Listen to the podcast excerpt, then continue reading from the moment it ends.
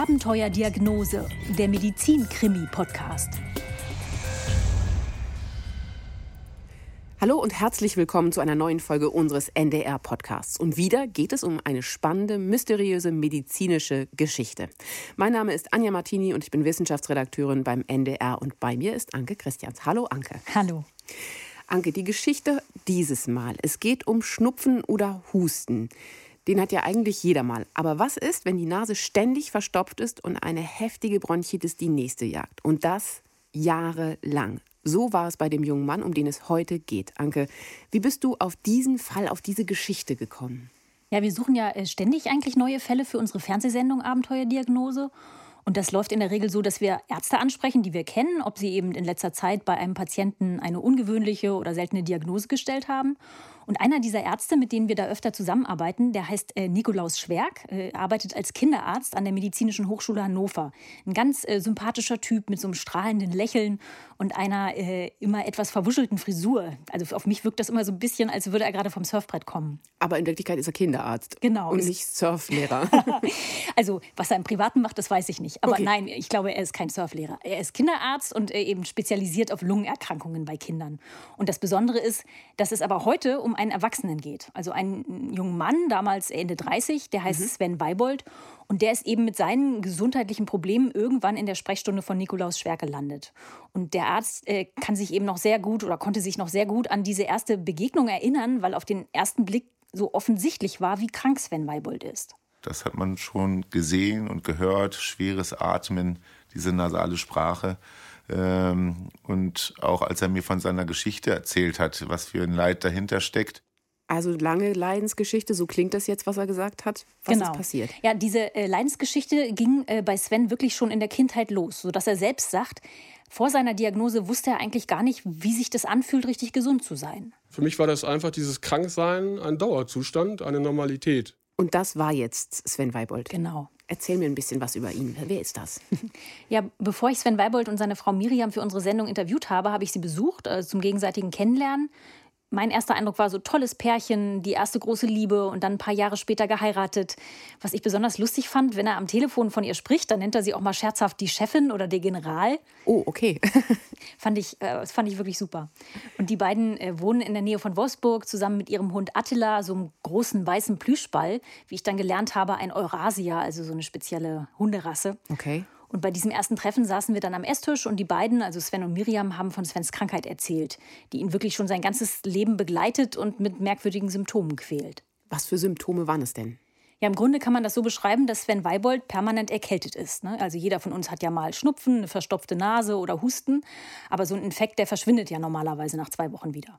Und bei Sven Weibold ist das eben nicht so. Das geht also schon in der Kindheit los. In der Grundschule wird er von den Mitschülern gehänselt, weil ständig seine Nase läuft. Mhm. Und sobald er sich körperlich ein bisschen anstrengt, also zum Beispiel im Sportunterricht mal einen Purzelbaum schlägt oder auf ein Trampolin springt, dann muss er husten. Und das ist dann eben kein trockener Husten, sondern er hat dann auch immer gleich so schleimigen Auswurf. Dann kommt es richtig so als Schwall, dann kann ich auch kurzzeitig halt nicht atmen. Das ist dann wie so ein Deckel äh, auf der Lunge im Prinzip und dann äh, huste ich halt eben den Schleim hoch. Er kann einen Moment lang nicht atmen und dann spuckt er wahrscheinlich richtig ein bisschen Schleim aus, oder wie muss ich mir das vorstellen? Ja, ja, genau so. Also das kommt so im Schwall, wie er sagt, und dann muss er das loswerden. Ne? Und für ihn ist das natürlich das Unangenehmste überhaupt. Und er sagt auch, er hat an manchen Tagen äh, wirklich zwei Kaffeetassen voll Schleim ausgehustet. Naja, so ungefähr 500 Milliliter. Moment mal, ein Kind, also ich meine, Kinder nehmen ja mal immer irgendeinen Infekt mit, aber was hast du gesagt? 500 Milliliter, zwei Kaffeetassen, das klingt nicht ganz normal. Nee, das klingt nicht normal. Aber naja, seine Eltern, die haben da so ihre eigenen Erklärungen für. Svens Mutter glaubt halt, dass ihr Sohn einfach besonders anfällig ist. In der Familie heißt es, Sven hätte bei der Geburt Fruchtwasser eingeatmet und das wäre nun der Grund für seine Lungenprobleme. Und dafür auch, dass er eben ständig krank ist. Ne? Also ein bis zweimal im Monat erwischt es ihn so richtig mit hohem Fieber und Schüttelfrost. Und dann kommt immer seine Tante und macht ihm kalte Wadenwickel, um das Fieber zu senken. Also da erinnert er sich noch gut dran. Das klingt ziemlich heftig. Was sagt denn der Kinderarzt damals dazu? Ja, das ist in dem Fall der Hausarzt der Familie und der hält das Ganze für eine chronische Bronchitis. Mhm. Sven selbst sagt im Rückblick, dass äh, diese Fieber- und Schüttelfrostattacken wahrscheinlich häufig richtige Lungenentzündungen waren, aber das war damals eben nicht klar. Das ist dann einfach mit Wadenwickeln und Bettruhe behandelt worden und mit Antibiotika, die der Hausarzt verschreibt. Da habe ich das schon ja, als Kind, würde ich sagen, so wie Smarties halt geschluckt. Antibiotika wie Smarties. Das klingt ehrlich gesagt nicht so richtig gut. Bekommt denn der Hausarzt ähm, nicht irgendwann den Verdacht, dass da irgendwas anderes nicht stimmt? Weil das klingt irgendwie ziemlich heftig. Ja, also doch, so, so ein gewisser Verdacht, glaube ich, ist da. Sven Weibold ist als Kind deshalb dann auch bei ganz unterschiedlichen Ärzten, also beim Lungenarzt und beim HNO-Arzt. Er hat nämlich nicht nur diesen schlimmen Husten, sondern auch oft Entzündungen im Ohr und so Paukenergüsse. Ja, ich weiß, das haben Kinder, glaube ich, häufiger. Dabei ist das Ohr verstopft und es sammelt sich Flüssigkeit hinterm Trommelfell an. Das ist auch unangenehm. Ja, das tut extrem weh. Ja. Ne? Und das führt auch dazu, dass Sven Weibold schlecht hört. Und mit dem Problem ist er eben beim Hals-Nasen-Ohrenarzt. Und dem fällt dann irgendwann auf, dass das Kind auch gar nicht richtig durch die Nase atmen kann, sondern die ganze Zeit mit offenem Mund da sitzt und wie so ein Fisch auf dem Trockenen eigentlich nach Luft schnappt. Sven sagt selber, da hatten er und seine Familie sich einfach dran gewöhnt. Also seine Eltern haben abends beim Fernsehen auch oft zu ihm gesagt, Sven, mach doch mal den Mund zu. Ging aber nicht, denn durch die Nase hat er überhaupt keine Luft bekommen. Das klingt echt ein bisschen heftig. Also der kriegt keine Luft, er hat dolle Schüttelfrost, Fieber, die Ohren tun weh. Was sagt denn jetzt der HNO-Arzt? Ja, der HNO-Arzt hat sich dann eben die Nase auch äh, genau angeschaut und hat festgestellt, dass Sven Weibold Polypen hat, also so gutartige Schleimhautwucherungen in der Nase bzw. in den Nebenhöhlen. Und die engen eben die Atemwege ein und führen dazu, dass er nicht so richtig frei atmen kann. Vor allem, weil diese Polypen bei ihm auch ziemlich groß sind. Da hatte ich schon, äh, dass ich den kleinen Finger äh, ganz bisschen in der Nase stecken könnte. Soweit sind die dann halt schon äh, aus der Nase halt rausgewachsen. Also das ist wirklich ungewöhnlich. Wie alt war Sven da damals? Naja, das, das erste Mal, als das aufgetreten ist, da war er so sechs, sieben Jahre alt. Mhm. Polypen an sich sind gar nicht so ungewöhnlich bei Kindern. Äh, häufig wachsen zum Beispiel welche an den Rachenmandeln, die dann operativ entfernt werden. Das ist so diese klassische Mandel-OP, kennen ja viele. Die nimmt man raus, dann sind die weg und hinterher gibt es ein Eis. Genau, daran erinnere ich mich. Aber bei Sven Weibold ist das anders. Also seine erste OP, wie gesagt, hat er mit sechs oder sieben Jahren. Und bei ihm kommen die Nasenpolypen danach aber wieder. Und die sind jedes Mal extrem groß und wuchern eben die Nebenhöhlen zu. Und er muss dann alle drei bis vier Jahre operiert werden. Okay, also ich versuche jetzt noch mal eine kurze Zusammenfassung. Wir haben immer wieder Husten, wir haben Ohrenschmerzen, wir haben Nasenpolypen. Gibt es irgendeine Erklärung für diese ganzen Probleme für diesen damals doch wirklich noch sehr kleinen Jungen? Nicht so richtig. Also er wird natürlich untersucht. Es werden zum Beispiel Röntgenbilder der Lunge gemacht und darauf sind dann auch teilweise Schatten zu sehen, also schon Anzeichen für eine Entzündung. Mhm. Und es werden Allergietests gemacht. Ne? Gerade Allergien können ja auch zu Nasenpolypen und chronischer Nebenhöhlenentzündung führen. Allergien, das könnte doch eine Lösung sein. Hat er Allergien? Also, er wird getestet und er reagiert bei diesem Test wohl auch so ein kleines bisschen allergisch auf Pollen. Das ist ja bei ganz vielen Menschen so. Und dann hat man sozusagen diesen klassischen Heuschnupfen. Und das auch nur im Frühjahr und im Sommer, oder? Genau. Deshalb muss man ehrlicherweise sagen, das ist keine so richtig gute Erklärung für Svens Probleme. Ne? Aber sehr viel mehr wird eben damals nicht untersucht. Seine Eltern und auch der Hausarzt, die haben dieses ständige Kranksein einfach so hingenommen. Ne? Wahrscheinlich auch in der Hoffnung, dass sich das irgendwann verwächst und von alleine verschwindet. Und auch Sven hat sich dann eben notgedrungen in sein Schicksal gefügt. Zweimal im Monat hatte ich äh, immer eine Entzündung gehabt, entweder in der Nase oder wenn die Nase gut war, dann hatte ich halt eine Lungenentzündung oder halt eben umgekehrt. Also ich hatte mehr Entzündungen, wie ich letztendlich äh, Pause hatte und eigentlich gesund war. Mehr Entzündungen, als er Pause hatte. Mal eine Lungenentzündung, mal eine andere Entzündung. Was haben denn die Mutter und der Hausarzt gesagt? Ich meine, das verwechselt sich ja nun irgendwie, so wie es klingt, nicht so richtig. Nee, das verwechselt sich nicht. Das bleibt tatsächlich so. Und äh, Sven gewöhnt sich da irgendwann dran. Ist halt so. Er ist ständig krank, seine Nase ist verstopft und er hustet diesen Schleim aus. Das gehört dann irgendwie zu ihm dazu. Und in der Pubertät, da fängt Sven Weibold an, in seiner Freizeit an Autos rumzuschrauben, macht dann auch eine Ausbildung zum Industriemechaniker und da ist das dann wirklich unangenehm. Da merkt er das dann als Mechaniker, da muss man ja auch mal eine Weile über Kopf arbeiten und damit hat er zu kämpfen, weil ihm dabei dieser Schleim aus der Lunge eben ständig in Luftröhre und Rachen läuft. Das ist bestimmt unangenehm. Ja. Aber es gibt auch so lustige Seiten. Also äh, Sven hat erzählt, in seinem Freundeskreis wird zu der Zeit diese Schleimgeschichte zu so einer Art Running Gag. Also seine Kumpels haben ihn dann immer wieder angestachelt, so im Sinne von Sven, hol doch mal wieder einen hoch und so. Mm. Okay gut, ja, kann ich mir vorstellen, glaube ich. So. Ähm, seine Freundin, seine erste, die fand das aber bestimmt gar nicht so witzig, oder? Das war natürlich ein Störfaktor. Also ja. mit 18 lernt Sven seine Frau Miriam kennen. Die beiden sind in der gleichen Fahrschule. Und äh, die ersten Dates, die findet Miriam schon etwas merkwürdig, hat sie im Interview erzählt. Es war schon ziemlich komisch, wenn man dann mit seinem Freund im Kino ist und er muss dann husten. Ja, und also in den Situationen muss Sven dann wirklich ein Taschentuch rausholen und da rein husten. Das halbe Kino dann sich umdreht, äh, was macht denn der da gerade? Und äh, eben seine werdende Partnerin daneben sitzt, dann äh, ist das natürlich sehr, sehr unangenehm. Und ich habe dann halt auch gedacht, mein Gott, das kann ja irgendwie nicht normal sein. Das stimmt, das klingt nicht besonders normal. Ja, aber auch Miriam gewöhnt sich dann irgendwie ganz schnell dran. Ne? Also in dem Alter mit 18, 19, Anfang 20, da will man sich ja auch gar nicht ständig über Gesundheit den Kopf zerbrechen. Ne? Man will ja auch nicht ständig zum Arzt gehen. Sven sagt selber, mit 20, da hat er eher so die Einstellung, ist doch egal, Hauptsache Disco, Party, Spaß haben. Krankheiten spielen keine Rolle und so ein Schnupfen eben auch nicht. Hm. Hm. Aber seine Frau Miriam sagt schon auch, dass es eben häufig passiert ist, dass er dann zum Beispiel in der Disco Atemnot bekommen hat. Ne, damals durfte da ja zum Teil auch noch geraucht werden. Und dann hing Sven eben völlig groggy irgendwo in der Ecke oder musste sogar rausgehen. So, da haben wir jetzt noch einen Punkt. Jetzt kommt Atemnot dazu.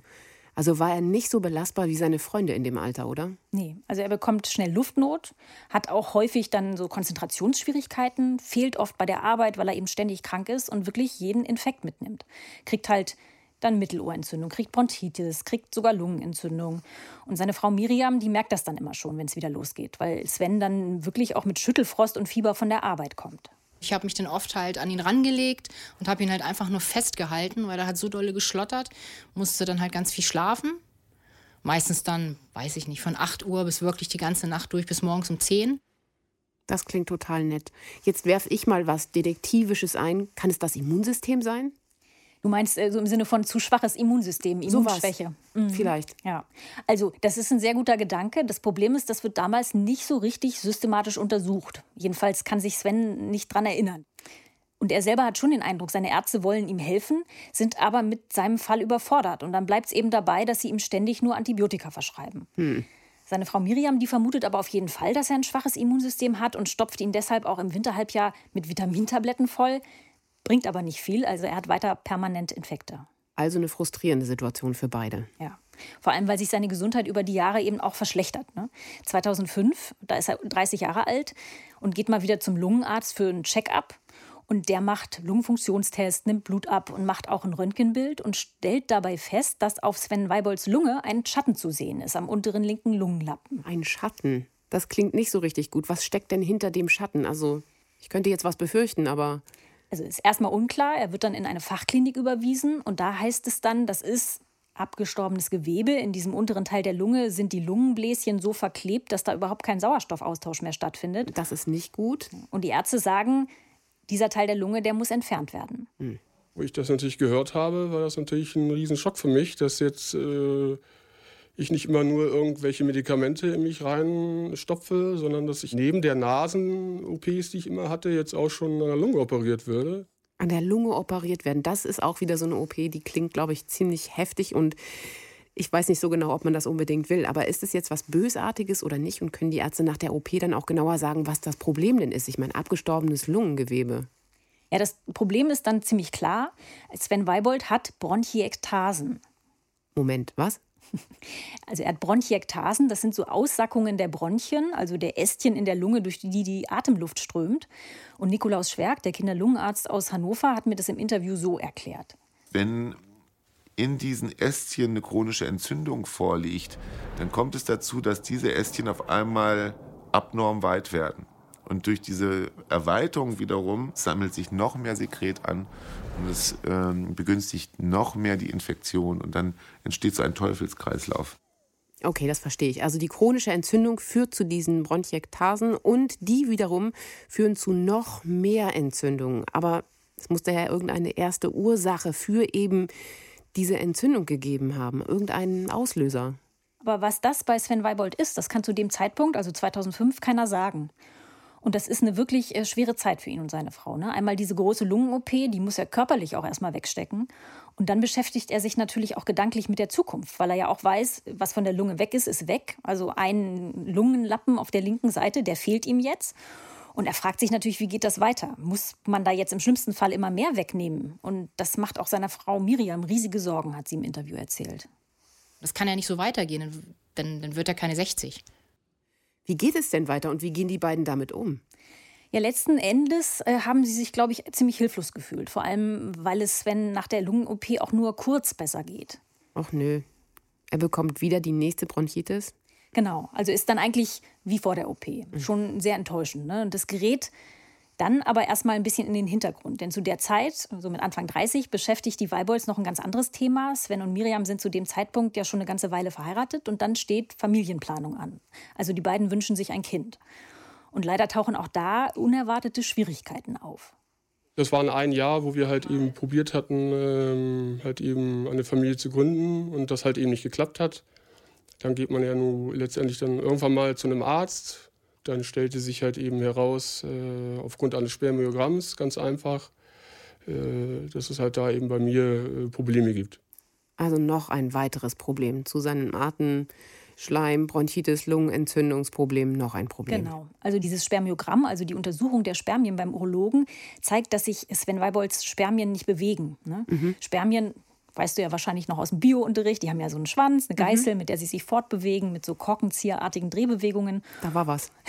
Und diese Geißel, die arbeiten bei Sven Weibold anscheinend nicht. Also keine Fortbewegung. Und gibt es eine Erklärung dafür? Nein, der Urologe, der weiß nicht, warum das so ist. Und die Diagnose lautet einfach nur Zeugungsunfähigkeit, was natürlich ein total harter Schlag für Sven Weibold ist. Nachdem sich das halt bestätigt hatte, hat es natürlich äh, unsere Beziehung äh, natürlich sehr, sehr belastet. Das kann ich mir vorstellen. Ich finde ja auch immer wieder beeindruckend, wie offen die Menschen euch bei Abenteuerdiagnose über ihre Symptome berichten und eben auch die Folgen, wie jetzt bei Sven Weibold.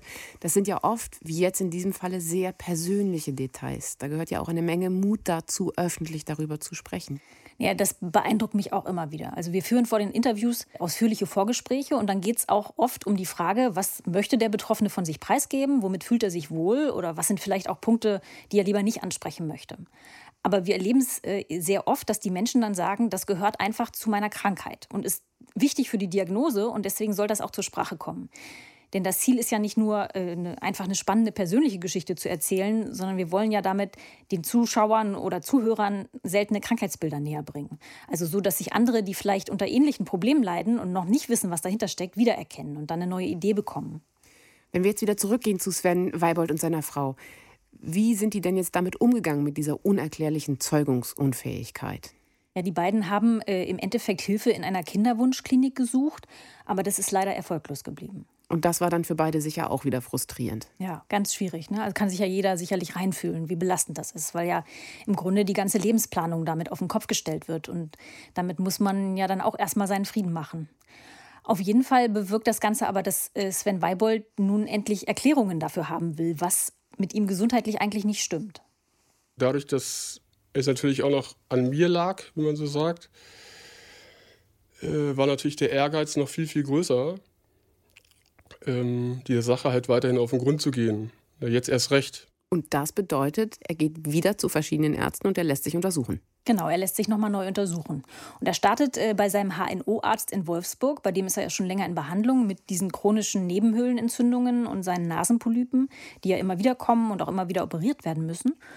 Und als Sven Weibold jetzt nochmal mit ihm spricht und sagt, so geht das doch nicht mehr weiter, also diese ständigen Entzündungen, die Atemnot, Lungenprobleme, da hat der HNO-Arzt tatsächlich noch eine neue Idee. Nämlich, dass Sven Weibold ja vielleicht unter Reflux leidet.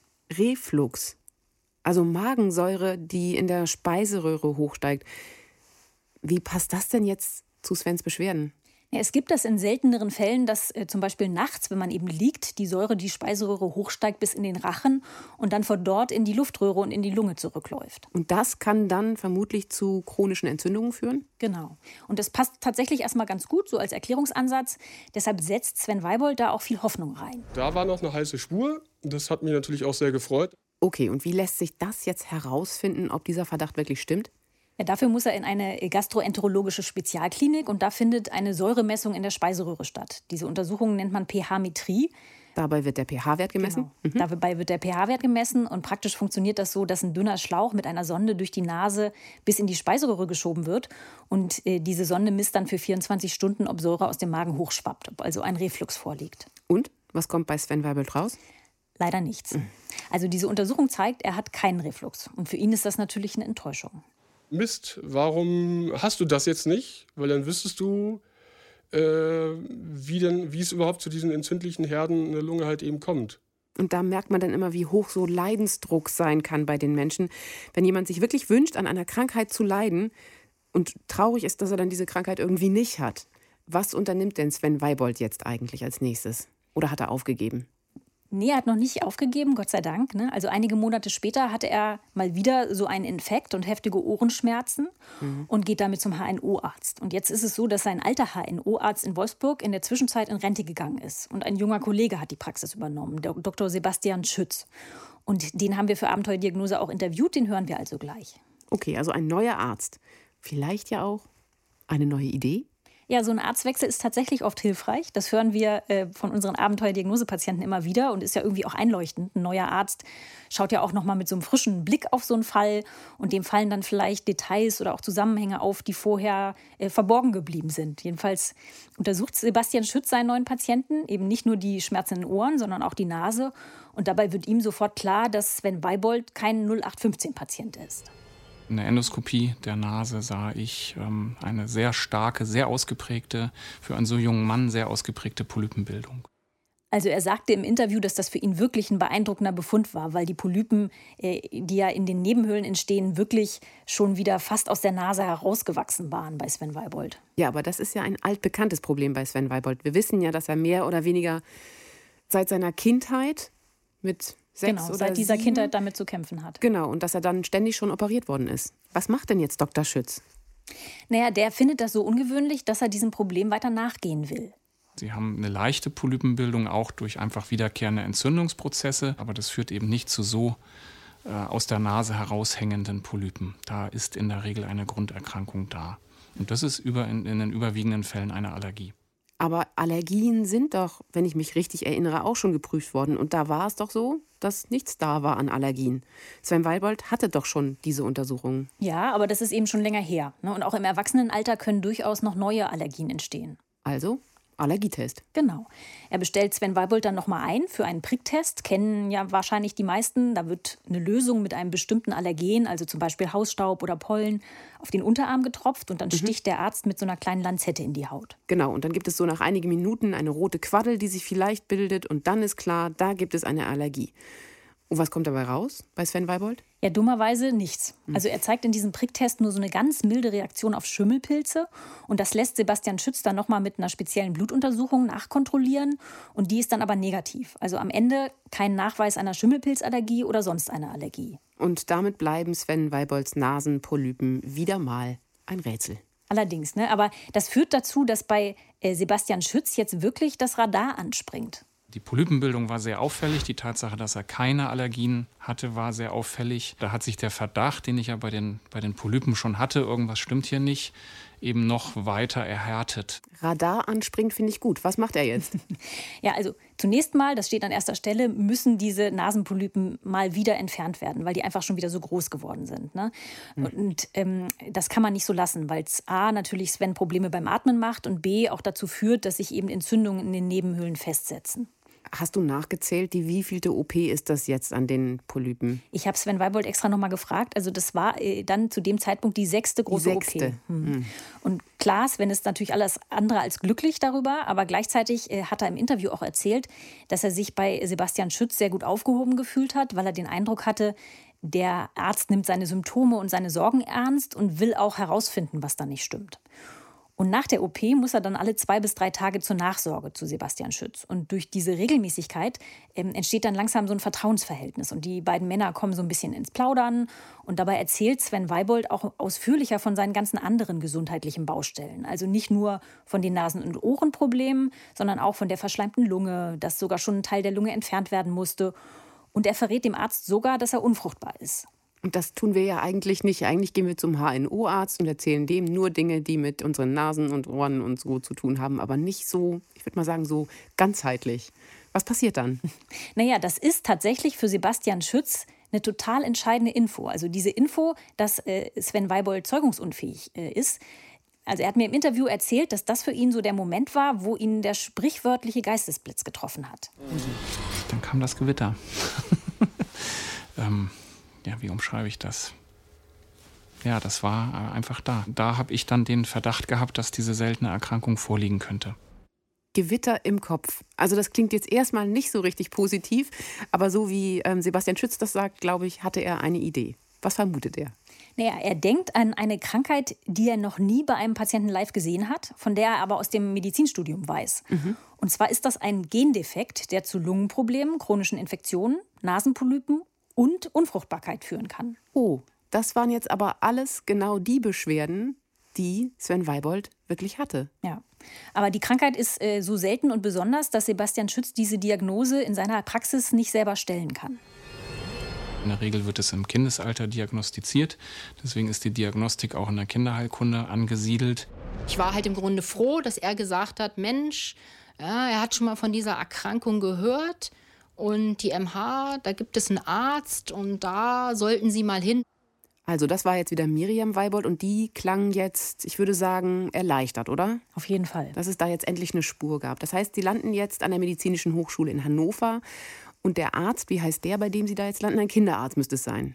Genau, das ist der Nikolaus Schwerk, ah, mit dem wir ja heute angefangen haben. Der, der Mann mit der Surferfrisur. Genau, der Kinderarzt äh, mit der Surferfrisur, äh, der mir den Fall ja auch für Abenteuerdiagnose vorgeschlagen hat. Okay, was sagt er?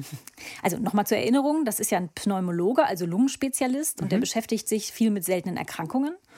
Und Sven und Miriam Weibold erinnern sich äh, noch total gut an den ersten Termin in der MH, ne? allein schon, weil es sich für sie auch ein bisschen merkwürdig angefühlt hat, da als Erwachsene im Wartebereich der Kinderklinik zu sitzen, wo natürlich dann auch viele lungenkranke Kinder waren. Ne? Also gerade Miriam Weibold hat im Interview erzählt, dass sie das doch schon als ein bisschen bedrückend und erschreckend erlebt hat. Das kann ich mir vorstellen. Und umgekehrt muss es natürlich auch für Nikolaus Schwerk ungewöhnlich gewesen sein, dass da auf einmal so ein großer Mensch in seine Behandlungsräume kommt, sprich ein Erwachsener, den muss er jetzt behandeln. Was sagt denn der Kinderarzt zu all diesen vielen heftigen Beschwerden und der langen Vorgeschichte, die Sven Weibold da mitbringt? Ja, Nikolaus Schwerk geht da erstmal genauso ran wie an alle anderen Fälle. Er nimmt sich sehr viel Zeit, um die ganze Geschichte nochmal mit dem Ehepaar Weibold aufzurollen, lässt sich alles äh, von Anfang an, alle Symptome äh, genau schildern und versucht sich dann einen Reim drauf zu machen. Es fängt im Prinzip bei der Geburt an. Dann denkt man, okay, es muss irgendwas Angeborenes sein. Was kann was Angeborenes sein, was zu so vielen und schweren und chronischen Infektionen führt? Aber ganz vorne muss er ja nicht anfangen, weil Sven Weibold kommt ja bereits mit einer Verdachtsdiagnose. Sein HNO-Arzt, der hat ihm doch schon irgendeinen bestimmten Genfehler im Verdacht sozusagen mitgegeben. Ja, aber Nikolaus Schwerk will sich eben sein eigenes Bild machen. Ne? Also ah, okay. sagt halt auch, wenn man den Fokus zu schnell verengt, dann besteht ja immer die Gefahr, dass man auch was übersieht. Es könnte ja durchaus sein, dass noch was ganz anderes hinter äh, Svens Beschwerden steckt. Und deshalb stellt Schwerk erstmal eine Differentialdiagnose auf. Differentialdiagnostik. Sag mal mal genau, was ist es? Ja, das bedeutet im Grunde genommen einfach nur, dass Nikolaus Schwerk sich eine Liste macht mit all den Krankheiten, die gut zu Svens Symptomen passen würden und deshalb in Betracht gezogen und untersucht werden müssen. Und in dieser Liste gibt es für ihn drei Verdächtige. Einmal die Krankheit, an die der HNO-Arzt Sebastian Schütz gedacht hat, aber auch zwei weitere Gendefekterkrankungen, die viel häufiger vorkommen. Und es gibt ja so einen Leitspruch bei Ärzten, was häufig ist, ist häufig und was selten ist, ist selten. Deshalb muss Nikolaus Schwerk als erstes klären, ob Sven Weibold eine dieser beiden häufigeren Krankheiten hat. Kann das sein, dass es eine Immunschwäche vorliegt? Oder dass eine andere chronische Lungenerkrankung, Mukoviszidose, vorliegt, die ähnliche Symptome machen kann? So, ich finde, ich bin eine relativ gute Detektivin, weil Immunschwäche hatte ich doch schon, oder? Ja, guter Verdacht, habe ich ja gesagt. Ne? Und das lässt sich tatsächlich auch äh, leicht herausfinden mit einem Bluttest. Und der wird auch sofort gemacht und zeigt, eine Immunschwäche hat Sven Weibold nicht. Okay, gut. Dann war ich eine mittelgute Detektivin. Also dann, was hast du gesagt? Mukoviszidose kann es noch sein. Das ist eine ziemlich schwere Erkrankung. Genau, das ist eine schwere Erkrankung. Eine genetisch bedingte Stoffwechselkrankheit dabei funktionieren bestimmte Drüsen nicht so, wie sie sollen. Und das führt dazu, dass die äh, Körpersekrete ganz zähflüssig sind und das schon von Geburt an. Und die Betroffenen haben zum Beispiel zähen Schleim in der Lunge, haben chronischen Husten, sind besonders anfällig für Lungenentzündungen. Das sind aber alles Dinge, die hatten wir schon. Das ist nämlich alles genau das, woran eben Sven Weibold auch leidet, wie du sagst, ne? Aber ich dachte immer, dass Mukoviszidose eine Krankheit ist, die in der Regel schon bei Neugeborenen oder eben im Kleinkindalter entdeckt wird. Das dachte ich auch und habe äh, Nikolaus Schwerk bei unserem Interview auch danach gefragt. Und er hat mir gesagt, dass bei einem kleinen Teil der Betroffenen die Krankheit tatsächlich erst im Erwachsenenalter erkannt wird. Also leider Gottes werden auch äh, manche Patienten mit Mukoviszidose erst viel zu spät diagnostiziert. Es könnte also wirklich sein, dass Sven Weibold an Mukoviszidose leidet? Ja, das muss auf jeden Fall abgeklärt werden. Und deshalb muss Sven Weibold einen Schweißtest machen. Ähm, dabei wird sein Schweiß untersucht, denn bei Menschen mit Mukoviszidose ist der Schweiß salziger als bei gesunden Menschen. Und diese Untersuchung zeigt, dass der Salzgehalt von Svens Schweiß tatsächlich leicht erhöht ist. Und das ist so in einem Graubereich, ne? also der durchaus für Mukoviszidose sprechen könnte. Mhm. Was für das Ehepaar Weibold ne, erstmal eine ziemlich niederschmetternde Nachricht ist weiß ja eigentlich jeder, da ist die Lebenserwartung halt nicht so hoch. Ich habe ich hab halt einfach Angst gehabt. Ich habe echt Angst gehabt, dass er stirbt. Dieses Wort Mukoviszidose schwebte halt wie ein Schwert äh, über einem, was eigentlich nur darauf wartet, einen eben den Kopf abzuschlagen. Also das beschreibt jetzt ähm, wirklich gut, wie die beiden sich gefühlt haben müssen. Das klingt irgendwie noch so ein bisschen nach, diese Ungewissheit und Lässt sich das denn dann sagen jetzt wirklich, ob es Mukoviszidose ist? Ja, das kann man ähm, äh, mit einem Gentest herausfinden. Ähm, ist ja eine Erbkrankheit. Also es gibt eine große Anzahl von bekannten Mukoviszidose-Mutationen. Mhm. Und nach denen äh, wird jetzt in Sven Weibolds Erbgut gesucht. Aber die Ärzte finden dabei nichts. Und damit ist klar, er hat keine Mukoviszidose. Und das muss dann ja doch eine Erleichterung für die beiden gewesen sein. Erleichterung. Ja, keine Mukoviszidose. Aber du hast gesagt, es gab drei Verdachtsdiagnosen. Auf Dr. Schwerks Liste, genau. Genau, und das heißt, die dritte müsste es jetzt gewesen sein. Oder könnte es jetzt sein? Genau, das ist die Krankheit, an die der HNO-Arzt ja auch gedacht hat. Und dabei äh, handelt es sich um einen Genfehler, ähm, äh, der dazu führt, dass die Reinigung der Schleimhaut nicht richtig funktioniert. Ne? Unsere Atemwege sind ja mit Schleimhaut ausgekleidet, also sowohl in der Nase, in den Nebenhöhlen, aber auch in der Luftröhre und in der Lunge. Und warum heißt Schleimhaut Schleimhaut? Weil sie Schleim produziert? Genau. Und jetzt denken vermutlich viele, Schleim eklig, nervig, ne, weil er sich ja vor allem bei Erkältungen bemerkbar macht und einen dann zwingt, unfassbar viele Taschentücher zu verbrauchen. Ja, aber. aber eigentlich ist dieser Schleim was ganz Tolles, weil er uns nämlich vor Krankheitserregern schützt. In dieser zähflüssigen Schleimschicht bleiben Viren und Bakterien nämlich wirklich kleben und haben es dadurch schwerer, in die Zellen zu gelangen. Mhm. Und noch schwerer wird es den Erregern dadurch gemacht, dass die Schleimhaut auch ganz aktiv daran arbeitet, solche Fremdstoffe sofort nach draußen zu befördern. Und wie genau sie das macht, hat Nikolaus Schwerk mir so erklärt. Wenn man die sich unter Mikroskop anschaut, dann ist die Schleimhaut bedeckt von einem Feld kleinster Härchen. Die Aufgabe dieser Härchen ist es, zu sorgen, dass sich die Atemwege reinigen. Und das machen sie, indem sie synchron schlagen mit einer unglaublich hohen Geschwindigkeit. Also feinste Härchen, die synchron schlagen, super orchestriert sind demnach. Das klingt wirklich großartig und nach großartiger biologischer Einfallskraft, würde ich mal sagen. Und dadurch eben durch diese Bewegung transportieren sie diesen Schleim und alles, was eben im Schleim steckt, aus der Lunge oder aus den Nebenhöhlen heraus. Genauso muss man sich das vorstellen. Und der Verdacht ist jetzt, dass diese Härchen, also man nennt die auch Zilien oder Flimmerhärchen, mhm. bei Sven Weibold nicht richtig arbeiten. Und deshalb verschleimt seine Lunge und er kriegt ständig Infekte? Genau. Wie kriegt man denn das raus, ob da wirklich jetzt das Problem an diesen Härchen liegt? Ja, dafür nimmt Nikolaus Schwerk äh, jetzt eine Probe aus Sven Weibolds Nasenschleimhaut mit so einem kleinen Bürstchen. Also es werden Schleimhautzellen abgebürstet und die werden dann sofort unter das Mikroskop gelegt, noch an Ort und Stelle, um zu gucken, bewegen sich diese Härchen auf den Schleimhautzellen oder bewegen die sich nicht. Und? Bewegen sie sich noch? Ja, Dr. Schwerk äh, hat mir das genau geschildert, wie das war, als er da durchs Mikroskop geguckt hat. Da hat man eben gesehen, es waren sehr, sehr viele Zellen da, auch mit diesen Flimmerhärchen. Aber nur zwei Zellen waren da, wo die Flimmerhärchen sich bewegt haben. Und die haben sich ungefähr so bewegt, so ein bisschen rumgezuckt. Und das ist so ein ganz klassischer Befund. Also wenn er so ein bisschen rumgezuckt sagt, dann haben sie sich wahrscheinlich ganz, ganz, ganz wenig bewegt und nicht so, wie sie eigentlich sollten. Nicht orchestriert. Nicht orchestriert, genau. Und ähm, das heißt dann ja eigentlich, dass der HNO-Arzt Sebastian Schütz recht hatte mit seinem Verdacht und Sven Weibold wirklich tatsächlich diese Flimmerhärchen-Erkrankung hatte. Genau, das steht damit fest. Und der offizielle Name der Diagnose, der äh, lautet primäre ziliäre Dyskinesie oder kurz PCD. Das klingt toll. Ich hätte gerne noch mal den ganzen Namen. Also übersetzt heißt das so viel wie angeborene Unbeweglichkeit der Flimmerhärchen. Und die Ursache ist eben eine Genmutation, ein Genfehler. Und der führt eben dazu, dass bei Sven Weibold die Härchen nicht sich gut bewegen, nicht schlagen, sondern eben nur so vorsichtig rumzucken. Genau. Und deshalb können sie eben Krankheitserreger und Schleim nicht abtransportieren. Der staut sich in der Lunge und in den Nasennebenhöhlen und das bietet eben einen super Brutboden für Krankheitserreger. Deshalb hat Sven also ständig Bronchitis, ständig Nebenhöhlenentzündungen, ganz oft auch Mittelohrentzündungen. Und in seiner Lunge sind dadurch am Ende ja sogar diese irreparablen Schäden entstanden, diese Bronchiektasen.